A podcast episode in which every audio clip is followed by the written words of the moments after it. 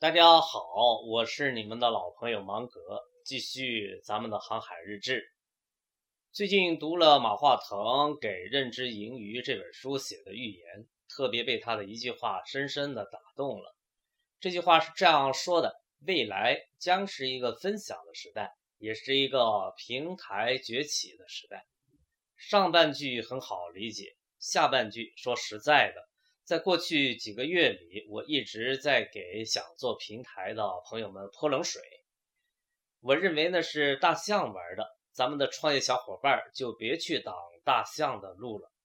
马总接着说：“麻雀有麻雀的天空，老鹰有老鹰的天空。”这句话又引发了我的思考。带着这个问题，我又反复听了多遍《失控中的一小节》。网络是二十一世纪的图标，网络是无形的，分布式就是无形的，无边无际，你中有我，我中有你。我觉得这里边蕴藏着未来合作组织的基本原则：组织与你连接，而没有承诺，无需承诺，资源就存在于网络之中。谁有能力利用资源，资源就为谁所用。资源作为事业发展的瓶颈，将越来越削弱，瓶颈越来越回到自个儿的身上。你有没有创意？创意能否有足够的吸引力？你的团队是否表现出了足够的专注力？连接，连接，连接，难道不可以发生些质的变化吗？当你连接的人足够多了，你就自然成为平台了。所以，依照生物学的角度去思考平台，可能是更安全可靠的发展路径。生长，生长，生长，从网络中吸取营养，继续生长，生长出多样性，生长出合作共赢的关系。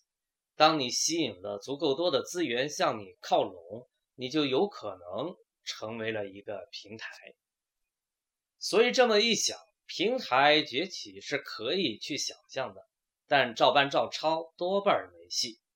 至少在我的心目中，我又把“平台”这个词儿给捡回来了。不拒绝，但也不奢望，在连接中成长，在成长中壮大，先蓄水后升级，顺势而为。我始终相信。网络的思考力比任何一个个体的思考力强大一百倍、一千倍，甚至一万倍。忽然间又想起一句话来，这是卓凡教育集团总裁周忠辉的核心思想：“分得天下。”这句话进入我的脑海里，碰撞出的结果是，我想说，分是和的基础。环顾四周，我忽然发现。专注的人，专业化的公司，将会是互联网生态圈里最具合作精神的物种。由此，我在想，在互联网大航海时代，先收缩，让自己专注起来，再谋发展，可能是时下的上上之策。路上有无尽的发现，芒格与你在一起。下期节目时间再会，我的朋友们。